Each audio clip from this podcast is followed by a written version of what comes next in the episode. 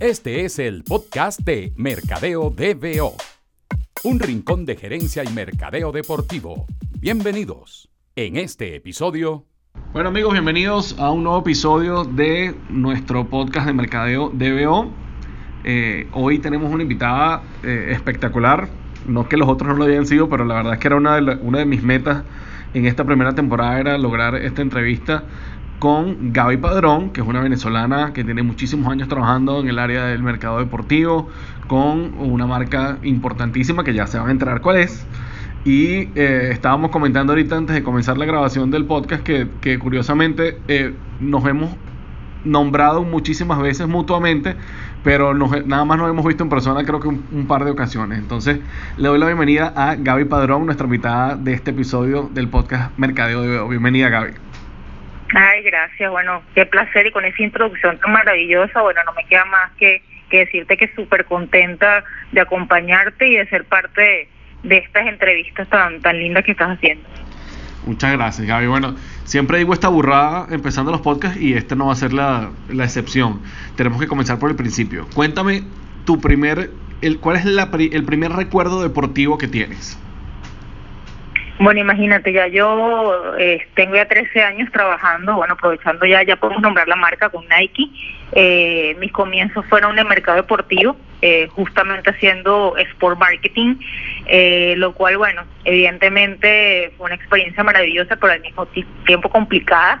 Estamos hablando de una mujer iniciándose todo en el tema de, firma de contratos de jugadores, este, entrega de indumentaria deportiva eh, bueno, millones de recuerdos, eh, eh, especialmente gratos de, esos tiempos y de ver crecer a esos jugadores. Recuerdo hasta firmar a Robertico Rosales con 16 años, este Alejandro Guerra, Alejandrito el Lobo. Bueno, un sinfín de anécdotas de aquellos tiempos que, que sin lugar a dudas son de los más lindos de, de, mi carrera, por lo menos en este mundo de mercado deportivo. Y, a nivel personal, Gaby, siendo niña, ¿alguna, alguna primera memoria que tengas de, algún primer evento deportivo al que hayas ido, quizás con tu papá, con tu mamá, con tus hermanos? Sí, bueno, como toda caraqueña y, pues venezolana, eh, amante del béisbol, eh, siempre acompañando a mis papás eh, a, a todo lo que eran los juegos de los Leones del Caracas el, cual es por supuesto mi equipo, y ya el de mi hija, porque sí, eh, siempre muy eh, acompañándonos al estadio, eso eran partes como de las rutinas, sobre todo cuando era la temporada de béisbol. Una familia donde había peloteros y, bueno, peloteros de, de hobby, ¿no? Ninguno profesional. Pero sí, eso, eso, eso está en mis recuerdos siempre. Claro, porque siempre lo, lo que hemos conversado con, con, los otros invitados que hemos tenido hasta este momento, siempre ese, primer recuerdo de esa, visita al estadio, eh, en este caso con tus padres, al estadio universitario eh, en la ciudad de Caracas, en Venezuela, que es donde juegan los Leones del Caracas, eh, marca como, como un camino. Siempre hay un, un momento definitorio en el que tú dices, mira, me, me enamoré del deporte fue en este momento. ¿A ti te pasó eso? Sí, total. Este, no solamente en el ámbito de, ir a terreno, sino también de ver este, a los grandes periodistas deportivos eh, en los canales de televisión. Eso siempre me encantó. Yo de profesión soy comunicadora social, egresada de la Universidad de Santa María. Este, y bueno, sin duda se como que los dos momentos. Yo me, me estudié después por el área de mercadeo eh, me especialicé y hice todo, todo la maestría y posgrado en el área de mercado deportivo. Eh, pero sin lugar a duda el tema del periodismo deportivo me ha encantado siempre. ¿Y llegaste a ejercer como, como periodista deportivo? ¿Algún, ¿Mataste algún tigre, alguna pasantía o algo? Mira, apoyaba a, la gente de los medios a veces cuando no llevaba, este, necesitaban que le hicieran algún micrófono y ese tipo de cosas, pero nunca lo ejercí este, de forma pues legal. Ok, ¿Y, ¿y cómo llegas entonces, ya graduada, licenciada de Comunicación Social de la Universidad de Santa María, ¿Cómo empieza tu experiencia en el mundo del mercado deportivo? Bueno, yo comencé, como te digo, en el 2005, eh, unos meses antes de graduarme de la universidad. Eh, me invitaron a hacer este una entrevista en Nike, eh, allá en Boleita Norte, donde estaban, están ubicadas nuestras oficinas en Venezuela. Eh, fui una entrevista allí, este pues eh, me enamoré de, la empresa, de la organización, e inmediatamente inicié en Nike en ese año, en el 2005, trabajando con mercado deportivo Este, así estuve unos tres años. Eh, luego este, tuve la gerencia de marketing para Venezuela. Bueno, ya después, este, ahora estoy aquí en Panamá manejando pues la región y ahora estoy con mucho enfoque en, comunicaciones de marca. Buenísimo. Y hay, hay una época que yo creo que ha, coincidido cuando he conversado con algunos de los otros invitados y también es un tema recurrente eh, en cualquier actividad de, mercado deportivo que se hace en Venezuela y es el tema del vino tinto. Eh, los años, probablemente a partir del año 2002 o, 2000 es quizás cuando comienza este boom a nivel comercial de todo lo que gira alrededor o giró alrededor de, la selección nacional de fútbol de Venezuela. Y en tu caso con Nike eras la eh, compañía eh, competidora de la marca oficial de indumentaria en, de, la, de la selección. Ustedes eh, eligieron como estrategia el tema de eh, firmar algunos jugadores para tener presencia de calzado durante los partidos. Cuéntanos un poco de cómo fue ese proceso y cómo manejaron en ese momento. Ya nos comentabas lo de Robertico, lo del Lobo. Eh, ¿cómo, ¿Cómo fue ese, ese primer contacto con, con los jugadores y cómo definieron esa estrategia ustedes como marca en ese momento? Sí, este, bueno, para Nike, este, a nivel de, de, de empresa, siempre ha sido muy importante el trabajo con atleta. De hecho, nuestro, nuestro eslogan como marca es si tienes un cuerpo eres un atleta y todo lo que es eh, tecnología deportiva está muy enfocada en eso, en, dar productos y, servir al atleta de forma de mejorar su rendimiento. Entonces, ¿qué mejor estrategia que tener unos 20, teníamos prácticamente entre 18 y 21 jugadores por ahí en esos años, ¿no? Estamos hablando de 2002, 2005, por esa temporada, firmamos a los jugadores directamente, este y, y con eso pues eh, no solamente teníamos presencia dentro de, de, los juegos y dentro de la selección como tal, sino que teníamos toda una campaña y un trabajo que se hacía arduamente. Teníamos chicos muy jovencitos, empezamos a firmar jóvenes donde veíamos el potencial y los acompañamos pues en ese en esa trayectoria, ¿no? No solamente a través de productos, sino también a través de seminarios sentíamos como que de esa forma también eh, habíamos, hacíamos como un acompañamiento en el desarrollo de la carrera profesional y evidentemente eso te trae pues mucha satisfacción, ¿no? Cuando ves, ves jugadores ya crecidos jugando en el extranjero, luego dando lo mejor de ellos en el terreno de juego, representando a nuestro, a nuestro país, eh, pues son de las cosas que más puedo recordar de ese momento. Y era, era a nivel económico, obviamente esto todo tiene que estar atado a, más allá del tema de la exposición de marca y el tema del publicity, que para aquel entonces me imagino que era uno de los indicadores importantes, eh, tiene que haber un tema de conversión económica aquí para la marca, en este caso, en el, en el caso particular de Venezuela. Era, era algo, eh, fue algo eh, beneficioso para ustedes hacer esta inversión en los jugadores en términos de retribución de la venta, de los, del calzado en ese momento en Venezuela, de los modelos que tenían los jugadores.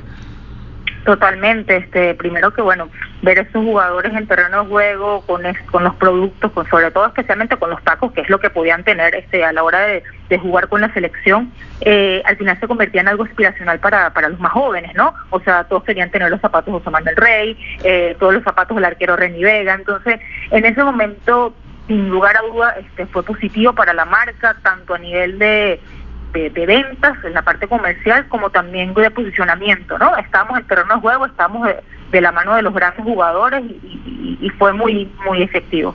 Y acabas de, dar eh, un nombre que eh, iba a estar en una de mis próximas preguntas, pero aprovecho de adelantarla y es el tema de José Manuel Rey. José Manuel era el capitán de la selección en, estos años que estamos conversando y probablemente fue eh, la primera gran cara de la selección antes de la llegada de, Juan Arango, de la consolidación de Juan Arango en el fútbol europeo. Cuéntanos esa relación con José Manuel que se ha extendido a lo largo de tantísimos años y, y, esa, y lo que significa eh, para ti. Ya nos hablaste de, bueno, lo gratificante que es ver el desarrollo de un jugador joven a lo que pueda conseguir en su carrera un poco más adelante, como es el caso de Roberto Rosales. Pero José Manuel ya era un futbolista hecho y derecho, sin embargo ha hecho la transición ahora a, director técnico, tiene su propia academia y ustedes siempre han mantenido un acompañamiento de la carrera de José Manuel súper interesante. Ahora nos un poquito de, la relación de Nike con José Manuel Rey. Sí, bueno, te, te, comento que un poco, bueno, aparte de José Manuel Tetero, es gran amigo, eso es lo, lo lindo de esta profesión, ¿no? Que, que esas, esas figuras, esos jugadores que en algún momento pues trabajaron contigo, eh, fueron parte de la familia de Nike y, y es una, como toda familia, es una relación que no rompe, ¿no? eh, este José Manuel sigue a pesar de que la operación en Venezuela ahorita está un poco restringida a nivel de marketing, eh, seguimos teniendo ese acercamiento con jugadores. Bueno, hace, te puedo poner un ejemplo muy muy fresco. Hace un par de meses estuvo por aquí este Reni y, eh, y estuvo también el zurdo eh, en una visita que un juego amistoso aquí en Panamá, en la ciudad de Panamá, y pues los invité a la tienda, se llevaron producto. Eso es lo lindo de, de, de mantener y que que no es solamente patrocinar a un atleta, no es solamente darle producto bonificaciones de acuerdo al contrato que tiene, sino esa relación de, de cercanía y que se sientan parte de una familia. Y bueno, con, con, con José y con el resto de los jugadores, siempre que se pueda, estaremos allí. Qué bueno. Y hay un punto más que me que recuerdo mucho de esa época, porque creo que eh, quizás fueron ustedes los primeros que lo incluyeron, imagino que fue así, ya nos vas a decir, dentro de la estrategia. Y era el tema de, los celebrities, eh, Gaby. Yo creo que la, la, primera vez que yo en nuestro país vi eh, personalidades mm, que probablemente tenían algún tipo de práctica deportiva o algún tipo de corte deportivo haciendo eh, eh menciones de marca o de productos específicas en Nike fue cuando ustedes comenzaron a hacerlo. Entonces, háblanos si, si hubo algún tipo de estrategia detrás de esto con, con algunos artistas, con algunos eh, actores, recuerdo específicamente. Sí, bueno, ahora son influencers, ahora son embajadores, pero en aquel entonces no estaba de moda, es importante recalcar. pero sí, yo creo que fuimos uno de los pioneros como marca de, de hacer ese tipo de alianza porque lo que buscamos cuando tenemos eh, celebridades, artistas, gente que, que, bueno, no practica una, eh, o no practica profesionalmente un deporte, lo que hacemos es hacer una marca cercana. O sea, sí, digo, vemos a Cristiano Ronaldo, un deportista súper profesional, este, haciendo, jugando fútbol, pero en verdad también utiliza Nike el que va para la universidad o también utiliza Nike el que va, digo, la, ama de casa que va de súper un día de semana. Entonces, cuando tienes esas imágenes o, o esos, esas referencias que son distintas a los deportivas, te ayudan un poco a crear esa cercanía como marca. Y en, su, en aquel entonces eh, tuvimos prácticamente unos 10 eran entre periodistas, artistas plásticos, eh, artistas de televisión, era un mix este, de influencers, ahora dicho así, eh, eh, que teníamos, eh, teníamos bajo figura de contrato o figura de relación como marca y le damos producto y, y se hizo toda una estrategia con eso que también fue muy, muy, muy, muy buena. Otro eh, de los quizás para, para los que analizábamos lo que estaba pasando a la distancia, otro de los, de los puntos claves, creo yo, en la estrategia de, de Nike en Venezuela fue todo el tema del running, ¿no? Y cómo ustedes eh, también eh, crearon un, digamos como un line-up de, de, corredores y corredoras élite en Venezuela y, le dieron también ese apoyo a través de los patrocinios y era evidente verlos prácticamente en todos los podios que, eh, que aparecían en el país. Hubo mucha inversión en el tema del running. Háblanos un poquito también sobre el desarrollo de esa plataforma en el país y lo que hizo Nike para, para relacionarse con esto. Sí, nosotros nos invitaron a hacer el primer Nike 10K, el, Nike, el primer Nike 10K por allí en el 2005, eh, como con 3.000 personas. En la, ahora parece ser una cifra pequeñísima. Pero era una locura en ese entonces.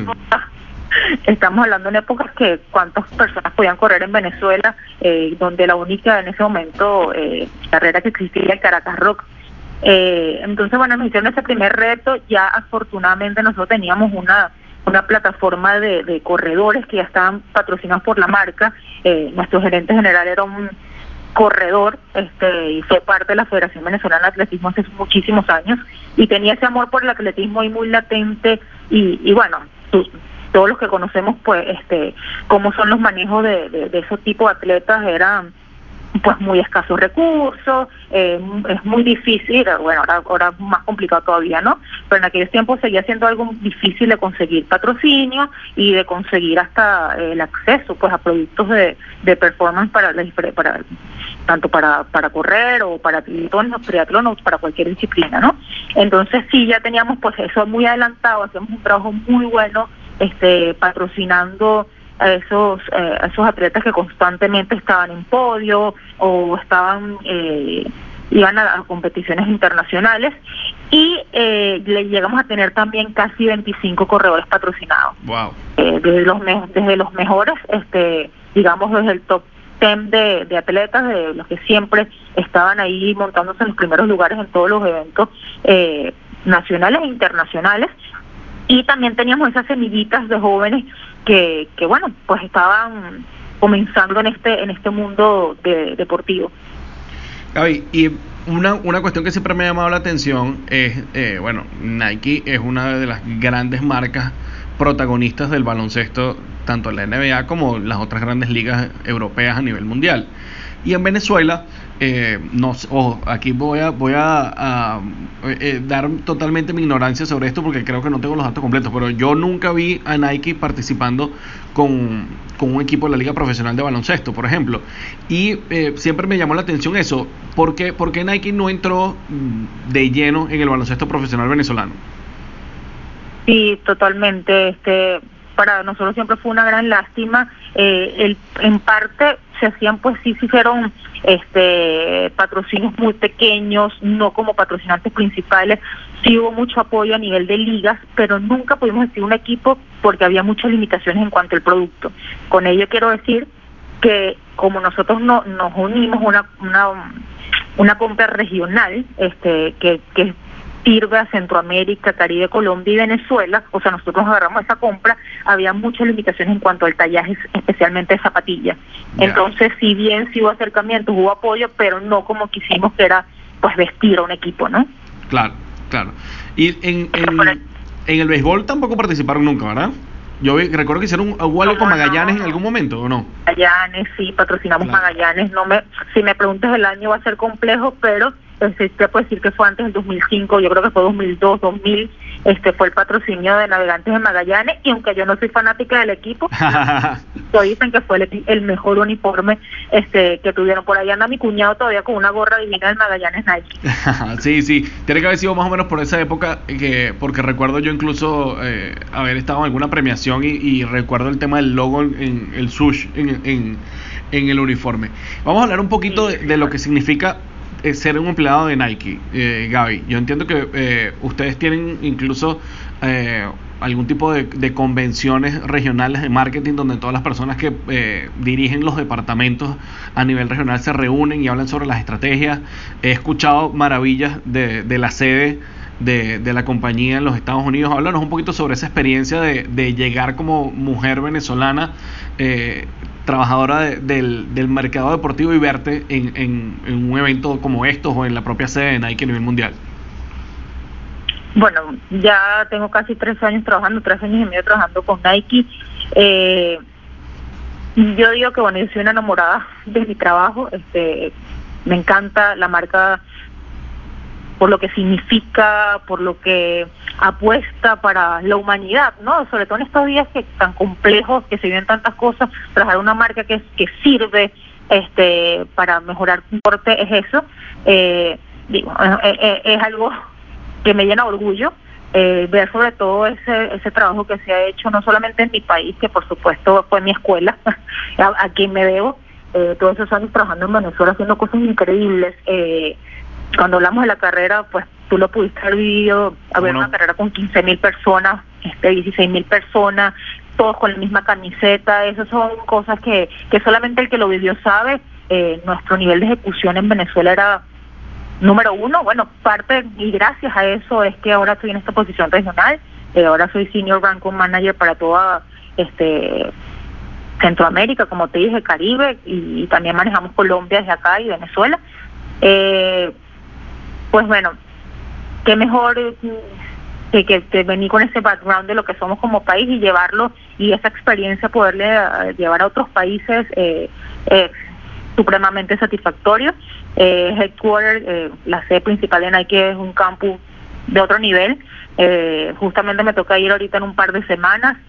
Eh, de las cosas más curiosas del campus eh, es como ver cómo, cómo crean los productos, ¿no? Esa tecnología, ese trabajo eh, con medio con el atleta. Hace unos seis meses atrás estábamos ahí con, con Federer, él está probando la zapatilla, lo que va a utilizar, o sea, cuando vemos que cuando Nike dice que le servimos al atleta es una realidad. De hecho, ahora cada día es mucho más importante ese servicio que sería la persona en la tienda. Y como te digo, cuando te hablo de atleta no quiere decir los atletas profesionales. Te hablo de Petrica que quiere comenzar a caminar, o sea, ese trabajo de sentarse con ellos, cuál es tu tipo de pizza que quieres hacer, o sea, por cada día estamos trabajando más en servir, este, que es algo que, sin lugar a duda es por donde viene el cambio, ya es importante estar en, el top of mind del consumidor, es importante trazarse estrategia, pero también es importante sentirse cercano a ese consumidor y ver en verdad lo que está necesitando. Entonces, yo pues, pues estoy muy feliz y, y yo creo que todavía hay mucho por hacer, que es lo rico de esta profesión, hay mucho por hacer. Y bueno, el consumidor como cambia todos los días, eh, entonces continuamente tienes que estarte reforzando y viendo, sobre todo esta nueva generación que, está muy lejos de lo que nosotros fuimos, ahora Instagram, YouTube hace toda la, movida, en nuestro tiempo era televisión, periódico y quizás radio. Exacto, un poquito eh, radio. así es, entonces bueno, seguimos trabajando y, seguirse pues generando, aprendiendo cosas nuevas y, y mucho campus este y de la mano con, con, los deportistas que al final son los que nos dan ese feedback que necesitamos como marca.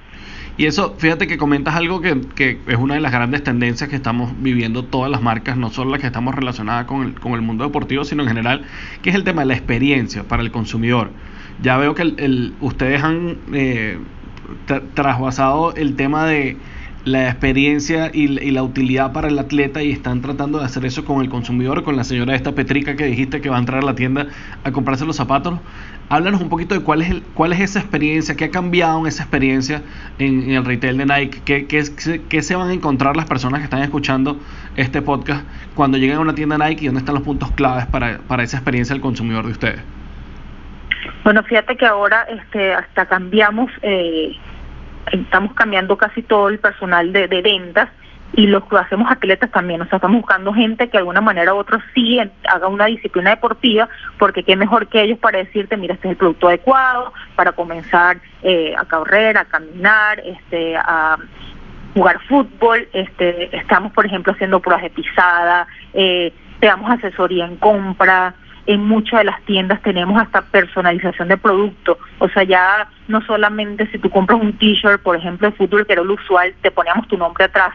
Ahora no solamente es eso, ahora si agarras un t-shirt normal, básico de Nike, puedes personalizarlo con tu nombre. Ahorita justo acaba de salir unas reuniones con artistas de, eh, de cada uno de los países en donde, por ejemplo, nuestra línea que es casual, que es la de Nike Sportswear, vamos a poder colocar alguna pieza icónica este artística de, dentro de una de las camisas. O sea, a la hora de estampar, por ejemplo, vas a poder llevarte algo algo local. Entonces, ese tipo de cosas ya se están eh, se están viviendo en las tiendas, estamos transformándolas para que más que una tienda fría que solamente llegas a comprar, sea un espacio como de comunidad, donde vas también preguntar sobre algo, hay, unas pantallas ahora interactivas en donde te dice cuáles son los entrenamientos que estamos haciendo. Ahora Nike desde hace unos digamos que unos seis años atrás venimos con muchas plataformas de entrenamiento este una se llama NRC que es Nike Running Club y otra se llama Nike Training Club que son plataformas son apps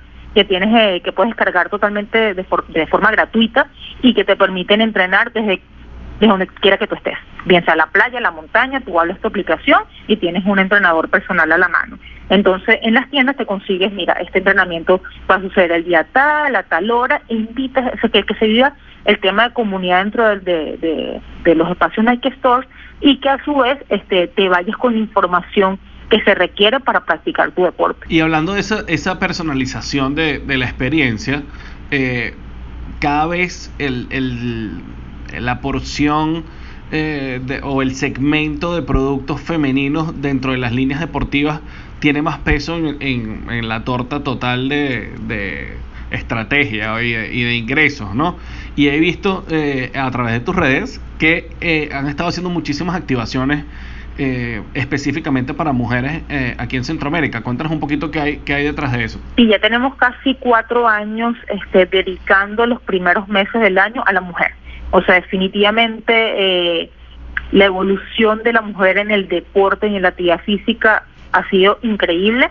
Eh, te estamos hablando de, para nombrarte algunas estadísticas, cuando comenzamos con todo esto de las carreras, entrenamientos, eh, la porción de mujer venía 40, creciendo 40, 50, y ahora estamos 50-50. O sea, en los eventos que hacemos es igual la suma de, hombres y a veces la supera las mujeres entrenando.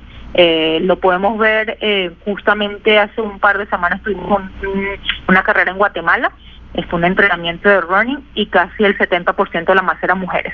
Entonces, mucho de la campaña es empoderar a la mujer, eh, empoderarla a buscar su mejor versión, eh, empoderarla dándole el producto que en verdad ella quiere usar. Yo te puedo decir desde que tengo tantos años en la marca que en el 2005 era muy distante este el producto que había de mujer. Eh, yo empecé trabajando en Nike complicada a la hora de elegir, este era muy muy difícil para mí un, un licra o un pantalón para entrenamiento de mujer porque era mucho con la silueta que no es la de la latina. Ahora eso ha cambiado 360 grados. Este, ahora tenemos hasta Brasil, eh, hicimos una, una, estadística hace un par de meses y casi 500 de, de, de una muestra de 500 mujeres, casi el 70% utilizaban el bra que no era adecuado para su disciplina deportiva, porque si corre, evidentemente necesita un tipo de soporte muy distinto hacia hacer yoga o pilates. Entonces, en ese trabajo hemos venido eh, transcurriendo durante estos últimos años y eh, ha sido pues también satisfactorio en, cuanto al, número este a nivel comercial que hemos reportado un crecimiento gigantesco en mujer y ahora también con nuestra línea Nike Esposo que es la casual antes era prácticamente imposible eh, ver una mujer trabajando con unas zapatillas deportivas. Entonces ahora con esta línea hemos visto como que eso ha ido cambiando evolucionando. Ya es muy, muy frecuente ver a mujeres trabajantes o unas zapatillas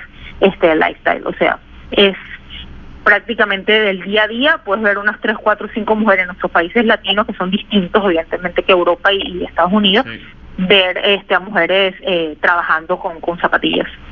Fíjate que hablábamos un poquito eh, antes del tema de cómo ha cambiado el panorama del mercado deportivo en nuestra región, de, de cómo incluso la misma relación con, con los atletas, con los influenciadores. Eh, eh, hemos hablado ahorita de la evolución de la relación de la marca con el consumidor, eh, la evolución de esa experiencia, Nike. ¿A dónde crees tú que va el mercadeo deportivo en, en la región en los próximos cinco años? Bueno, uno, este, en el tema de la conexión con el retail va a cambiar significativamente. Este, eh, primero porque ahí, eh, la, la, parte digital este, está prácticamente cabalgando nuestros días, ¿no?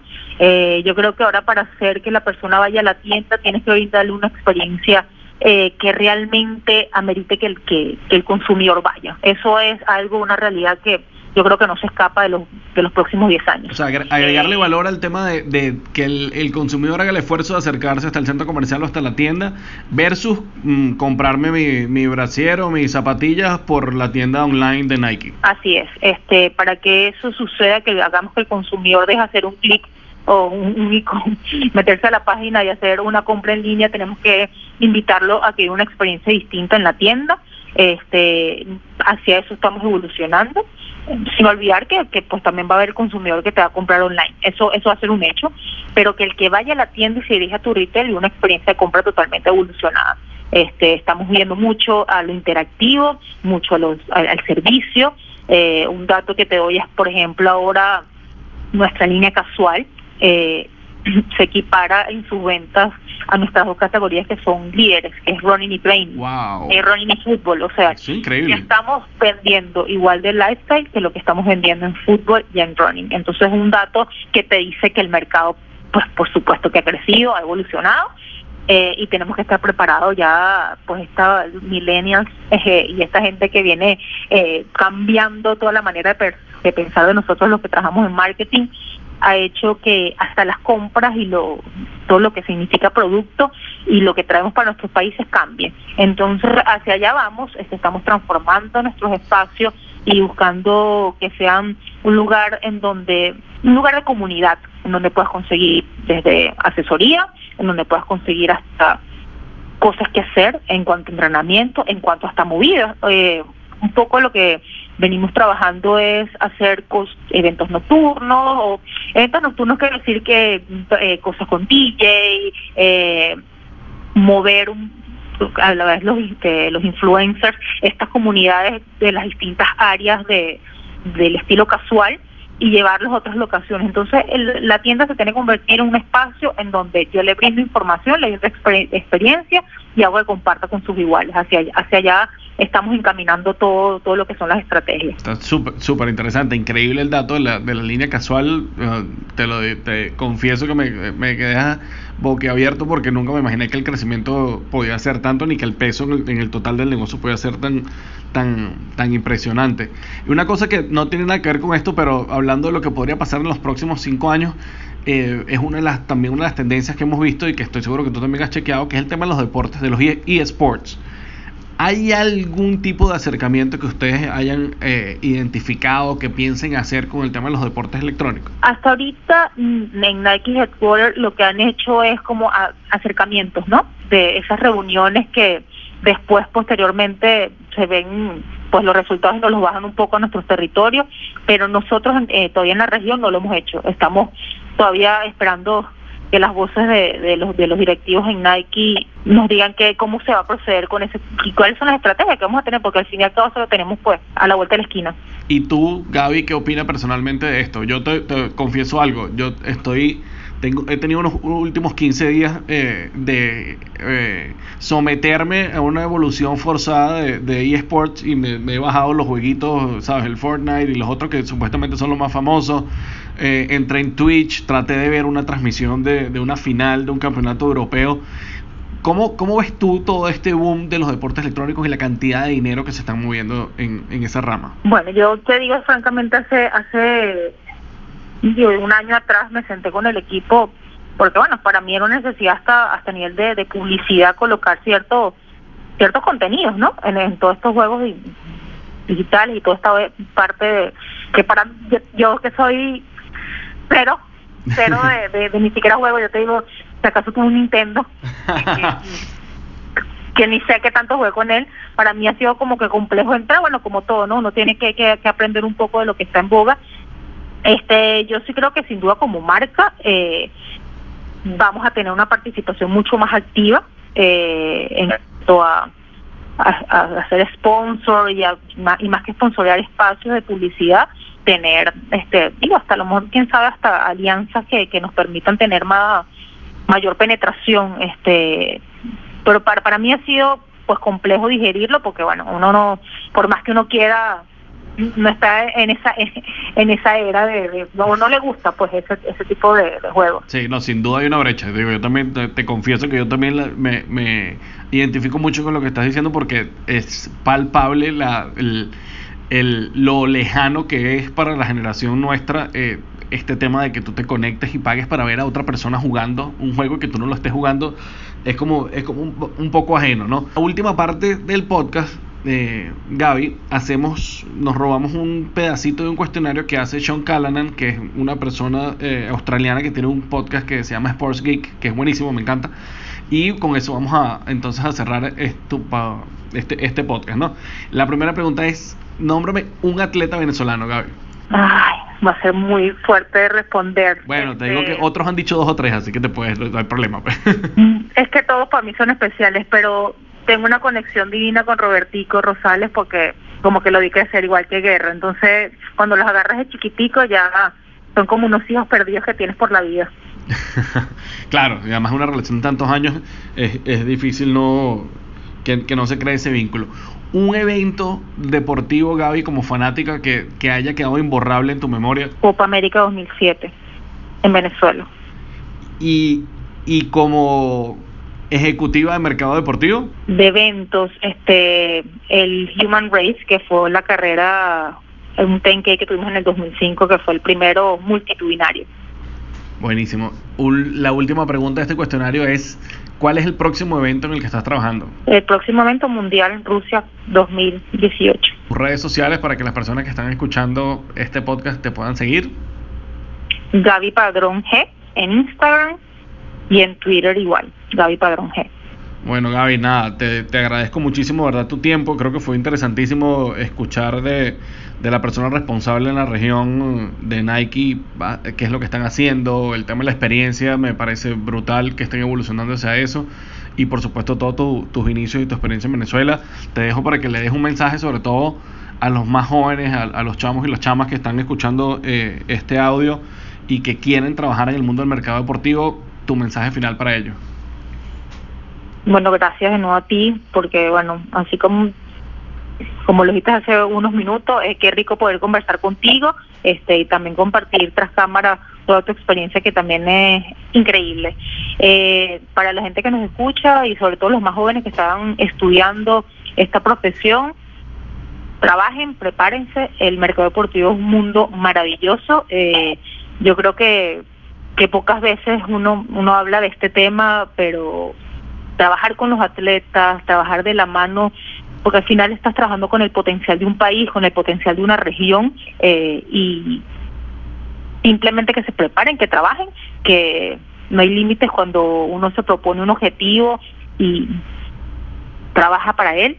Eh, y bueno, nada, cualquier duda o cualquier cosa que quieran saber sobre Nike y sobre lo que estamos haciendo, ahí están mis redes para, para que cualquier pregunta puedan hacerla por allí. Y de nuevo, agradecerte a ti por, por estos minutos y poder compartir contigo. Bueno, muchísimas gracias, Gaby. Síguenos en Facebook, Twitter o Instagram, arroba mercadeodbo. También puedes visitar www.mercadeodbo.com o escribirnos a contacto arroba mercadeodbo.com. Gracias por acompañarnos. Te esperamos en el próximo episodio con toda la energía de dueño de equipo cobrando dólares preferenciales. Esto fue el podcast de Mercadeo DBO.